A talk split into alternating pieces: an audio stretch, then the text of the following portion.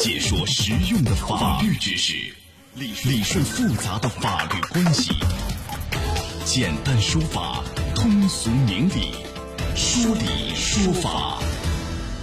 好的，接下来我们进入到高爽说法的说理说法，我是主持人高爽，继续在直播室向您问好。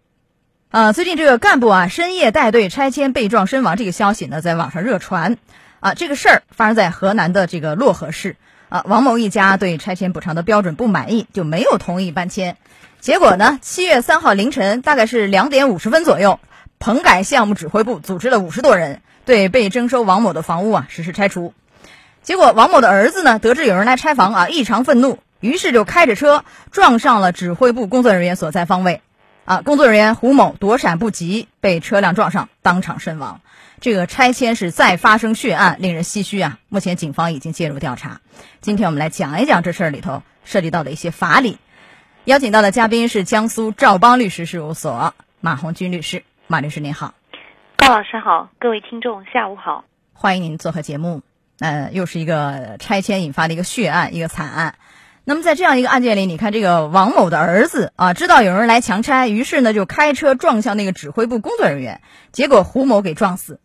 这个王某这样的一种行为涉嫌了什么样的一种犯罪？故意杀人、故意伤害，还是什么样的一些刑事问题？您分析一下。这个案件当中的王某，他是实际上是涉嫌了故意伤害，当然有可能是致人死亡的，是这样一个严重的后果。因为他当时驾车，但是不是一定要就是说要把对方都撞死？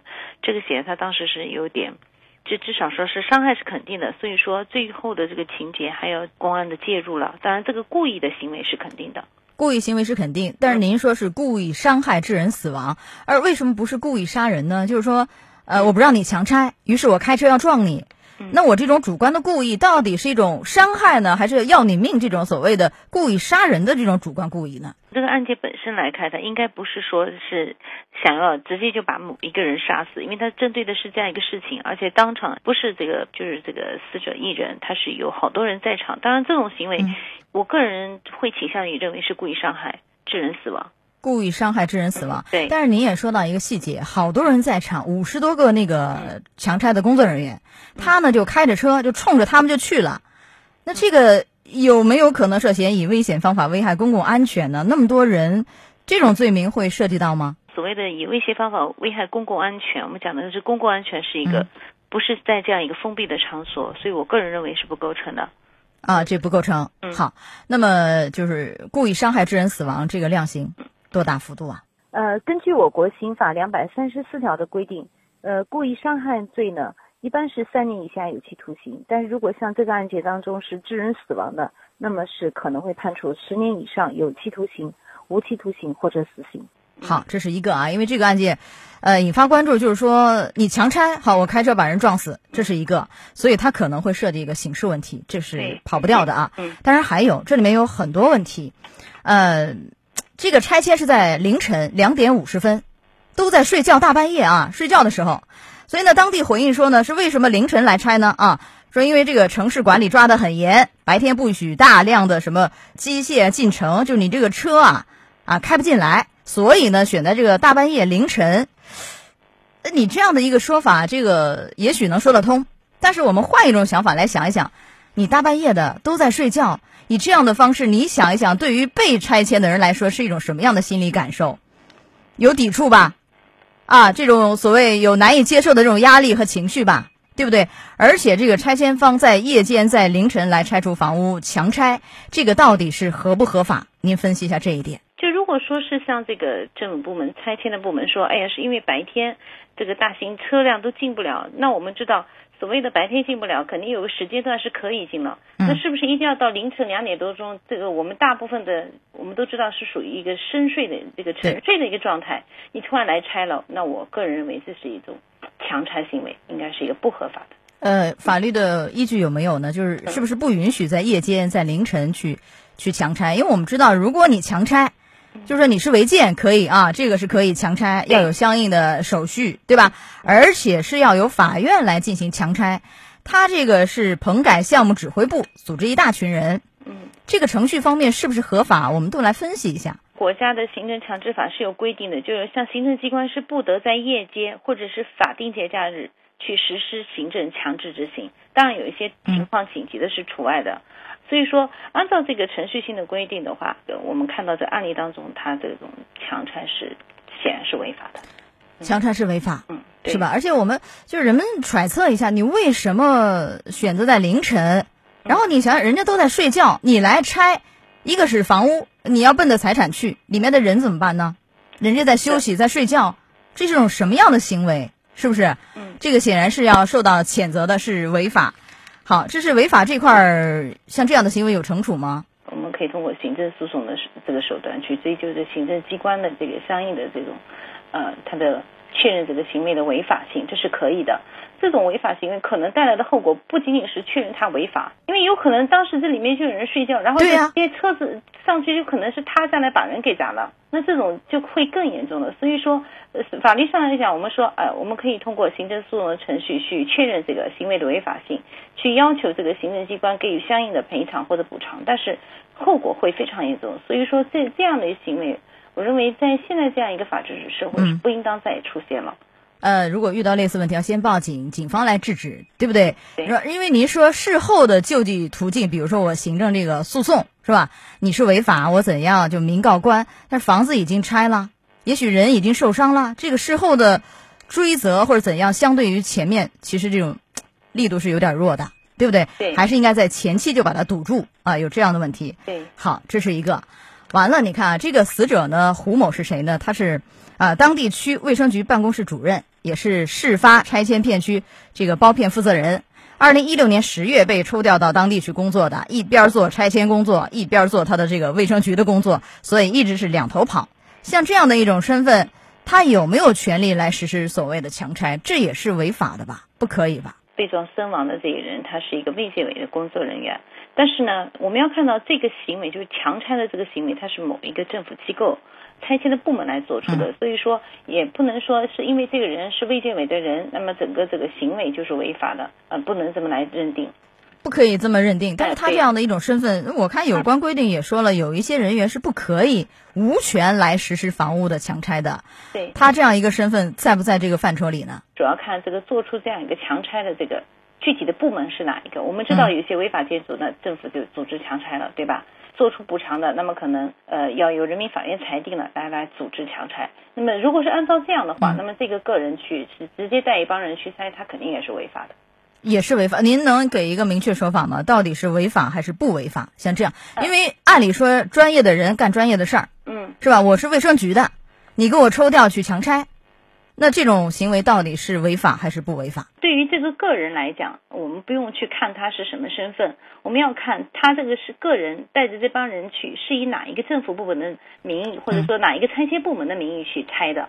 如果是比如说是人民法院组织去拆的，那他就是合法的。那如果说是自己这个拆迁，他不是负责这个病区拆迁办自己就找一帮人去，那那就是违法的。那我可以这么说吗？就是在法院的这个所谓的带领下，因为是依法而行，就这个是法院组织强拆，这是合法的。对除此以外，你地方的一些有的政府甚至拆迁办，这个其实没有法院的一些判决什么的，也是违法的，是不是？对，除非是违法建筑，呃，我们知道违法建筑政府部门就可以去可以去啊，它有行政执法对对对，是的，啊，只有这一种以外，其他都可能是对是违法。很违法的。好，那这块违法呢，又又怎么处理呢？还是前面您说的，通过行政诉讼是吧？对，是的。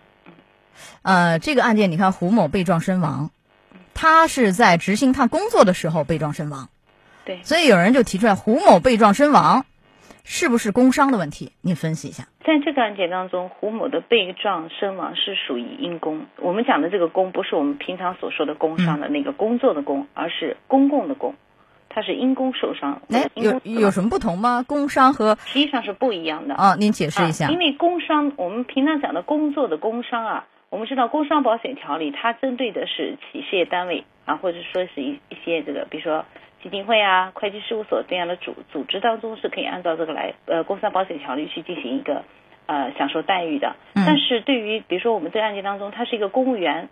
公务员以及参照公务员管理的一些事业单位啊、社会团体的工作人员，这个就是因为工作受遭受了事故伤害的这些费用，但是由所在的单位去支付费用的，而且具体的办法也要由国务院的这个相关的部门和财政部门去定啊，不一样，不一样。呃，我们说劳动关系就这块儿，就是大家和单位签合同，这个劳动关系就我们这块儿啊，这是工伤，是那个工作的工工伤，对，他享受的是工伤待遇。但是您说公务员的那个工伤，嗯，公务员的那个公，对吧？是那个商，这个待遇其实是不一样的，是吧？对，是的，它是这个全都是由所在单位去支付相应的费用的，因为我们知道公务员他不适用我们国家的工伤保险条例和劳动法，他适用的是公务员法，所以是不一样的。那不一样待遇的话，也是能参照或者是相似于，相就是可能相相应的一些项目是相似的，但是它我们知道它这个适用的法律是不一样的。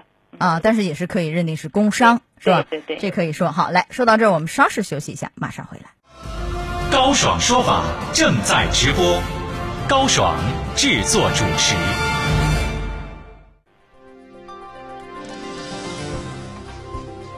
深夜拆迁被撞身亡，卫健委干部干了拆迁活合法吗？高爽说法继续为你讲述。好的，这个马律师前面我们分析了啊，这个撞人的这个王某的儿子，因为把那个拆迁办的工作人员给撞死了，就他这个行为可能涉嫌故意伤害致死。前面您分析了，但是刚才我们又讲了那么多，这里面这个拆迁，大半夜拆迁本身就违法，对，再加上如果你工作人员你又是这个卫生局的，然后你干拆迁的活儿，就这也可能就是因为你不是拆一个违建，而且如果又没有法院的那个判决的话，这个其实也是违法。是的，在这样的大前提下。好，那王某的儿子撞死人了，嗯，而且你想想，人家是在凌晨去强拆，如果我不跑，也许命都没有，不是吗？你推土机一上去，那么这个也要打一个问号。所以，像这样的王某的儿子这种行为，能不能跟正当防卫联系上？有没有这个意思在里头？如果说当时这些拆迁人员去去对他的身人身造成伤害的话。那么这个王某才有可能会有这个防卫的问题。那么在这个案件当中，实际上是不存在的，因为呃，根据案件的描述，当时王某是看到了他很生气，然后他直接就驾着车去撞，所以这个不不属于正当防卫。啊，这个是不属于正当防卫。嗯。但是如果说我们假设一下，假设一下拆迁的人员啊，拿着推土机就上去了，里头有人还没完全出来，那么这个时候如果对方开车撞，这个可能是正当防卫，是不是？呃，如果在这种情况下，因为我们对王某采取了什么样的方式去去防卫自己是很重要的，跑出来了，然后再拿了车去撞，他就不属于正当防卫了啊，就不属于正当防卫，所以和正当防卫也挂不上钩。是的，但是有这样的违法前提啊，能不能减轻减轻他的刑事处罚的？这个要考虑，就是说，当时是因为发生这样的事情的原因，是因为这个对方的这种违法强拆引起的，所以说他在量刑的时候会有所考虑。故意伤害致人死亡可能是十年以上的，对吧？这种情况下是一般都不可能判死刑立即执行的。嗯，啊，会酌情考虑是从轻还是减轻？这种一般来说，这种情况下一般都是说是在这个量刑幅度范围内，相对的这个适当这个情节来进行一个从轻处罚。好，到这儿结束我们今天的说理说法，我们稍事休息一下，马上进广告，广告时间不长，稍后就回来。马律师，我们稍后见。高爽说法节目收听时间：首播 FM 九十三点七，江苏新闻广播十五点到十六点；复播 AM 七零二，江苏新闻综合广播十六点到十七点；FM 九十三点七，江苏新闻广播次日两点到三点。想咨询法律问题和主持人高爽互动，请下载大蓝鲸 APP 到高爽的朋友圈，节目微信公众号“高爽说法”，网络收听方式：江苏广播网三 W 点 VOJS 点 CN。智能手机下载大蓝鲸 APP 或蜻蜓软件，搜索江苏新闻广播“高爽说法”，可随时收听。